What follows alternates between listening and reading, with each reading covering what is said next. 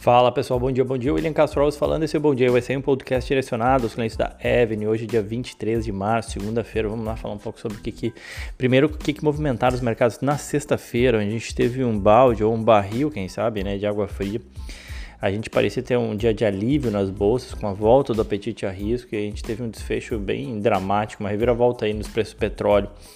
O S&P, uh, o contrato, né, o futuro chegou a subir 4,5%. Antes da abertura da bolsa, fechou com queda aí de 4,13 e marcou a pior semana aí desde o início da crise, caindo aí 15%. Foi realmente uma semana pesada. Já o petróleo é, que chegou a subir 10%, fechou com queda de 11 nos 22 e 43, levando uma queda semanal aí de 29%, a pior desde 1991. Mais um capítulo nesse que tem sido realmente uma história singular aí, digamos assim, dentro do nosso contexto histórico de mercado. É, o petróleo, diferentemente dos últimos dias, quando o foco dos mercados estava no lado da oferta, acompanhando essencialmente os desdobramentos aí da, dessa guerra de preços né, entre os membros da OPEP. Na sexta-feira, as, as, preocupações voltaram mais para a de, demanda, no né? mercado estimando que a procura pela commodity vai se contrair muito com o sinal de desaceleração econômica, além do que os estoques já, já estarem elevados.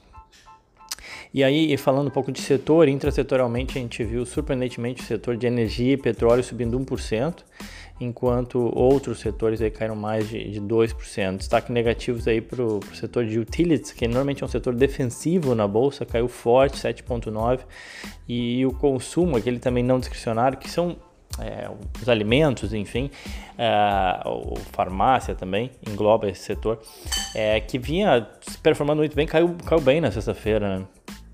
As possíveis explicações para essa performance aí do, do setor de energia e petróleo é que eles já caíram bastante, tinha muita gente cobrindo a sua posição short, né?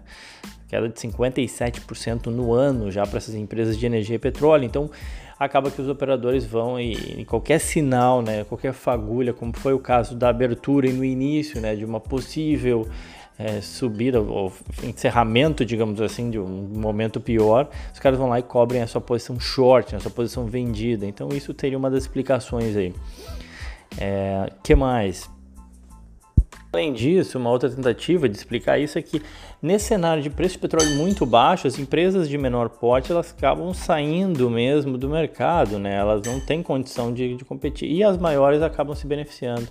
E aí, como na bolsa a gente tem grandes, uh, sim, especialmente as que mais influenciam né, no, no, setor como um todo de energia e petróleo e no ETF, por exemplo, o XLE, né, que representa esse setor, elas acabam se de alguma forma se beneficiando dentro de um cenário horroroso, né? Vale lembrar se beneficiar dentro de um cenário bastante complexo. Então, talvez por isso ajude a explicar um pouco a alta que a gente viu no XLE na sexta-feira. Bom, e na sexta-feira também a gente teve, a gente já vinha, já tinha comentado, né, o vencimento dos contratos de de opções de ações, que é uma coisa que tem que nos Estados Unidos é muito comum, obviamente, no Brasil também tem, mas enfim, esse vencimento, tal qual na quarta-feira eu tinha comentado que já tinha vencido, né?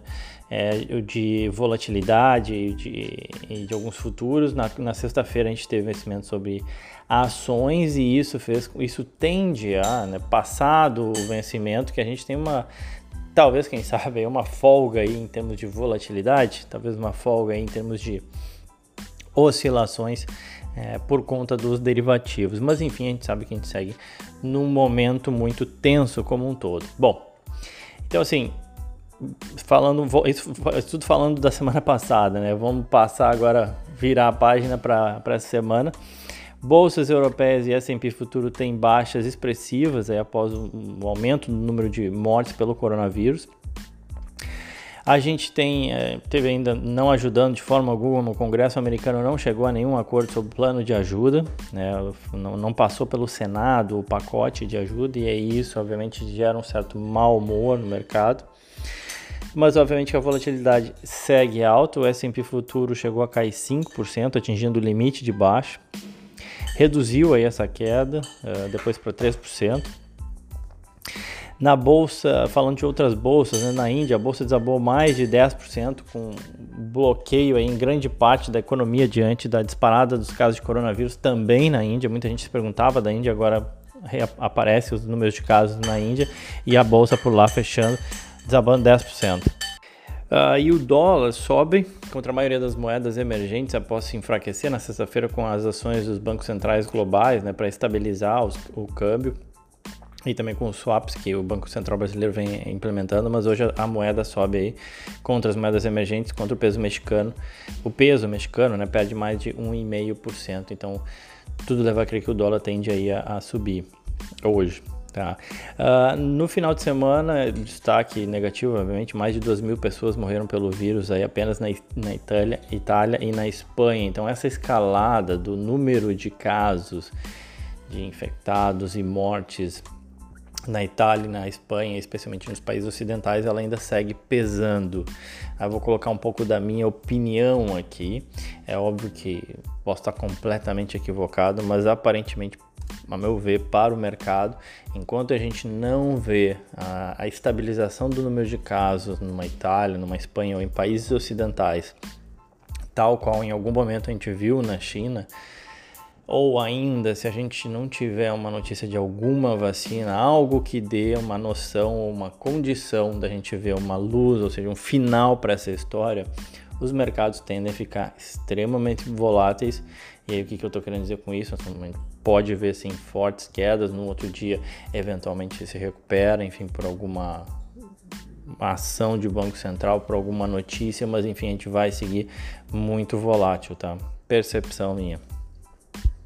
E isso eu digo ainda que sabendo que o impacto econômico, de fato, ele vai ser sentido no matter what, ou seja, a economia ela já parou aqui nos Estados Unidos e isso vai trazer um impacto em termos de aumento de desemprego, contração da atividade, a gente vai ter números horrorosos tal qual a gente já teve lá na, lá na China, né, de vendas, é, de queda muito, muito forte de vendas do varejo, de produção industrial, de investimentos em ativos fixos muito baixo.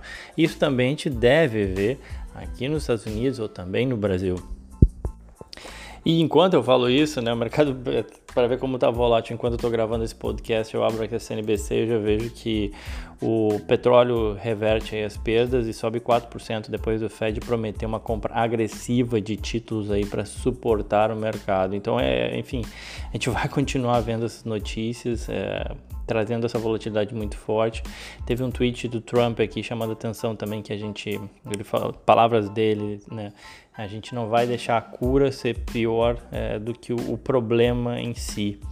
Então, ao final do dia de 15 dias aí de quarentena, entendeu? A gente vai fazer uma decisão uh, ah, para tentar entender. Cresce a pressão, cresce a pressão de que talvez fechar a economia como um todo gere problemas muito maiores. É, do ponto de vista não só econômico, mas social também, pessoas desempregadas, é, isso tende a aumentar a criminalidade, enfim, então tem toda uma pressão social para dizer, bom, talvez tem que ter uma abordagem um pouco diferente, né? Isolar os mais idosos, enfim, tentar controlar especialmente aqueles em que o vírus tende a ter um impacto muito maior, não só os idosos, mas as pessoas em vulnerabilidade, mas que a economia não poderia travar como um todo. Cresce muito a discussão disso, teve um artigo falando disso no Brazilian Journal, Brasil Journal, inclusive nesse final de semana, também para o Brasil.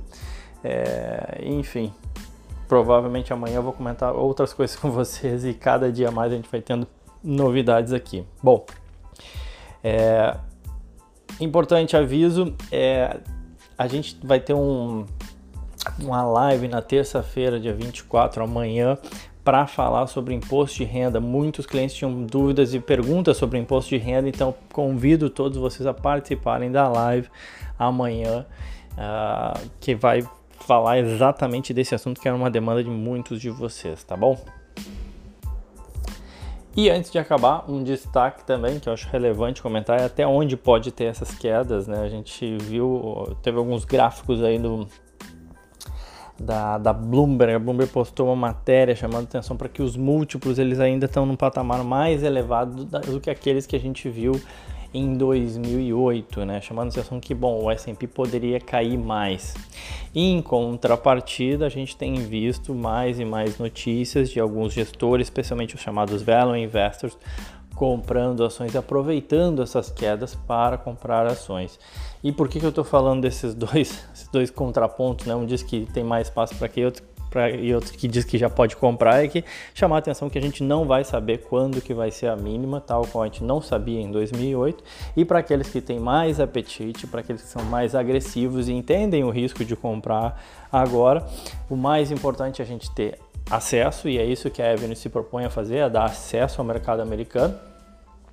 E para aqueles que buscam ações, semana passada eu comentei algumas com uh, elevada posição de caixa. Eu acho que você deveria buscar ações que tenham essa elevada capacidade de caixa, porque elas têm condição de enfrentar e, e passar por uma crise na qual talvez a empresa tenha que fechar por um tempo, ah, vai ter um número de receitas caindo por algum determinado tempo.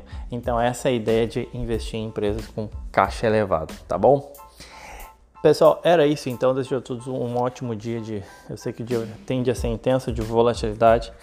Uh, aguardo vocês aqui amanhã. Era isso, um forte abraço.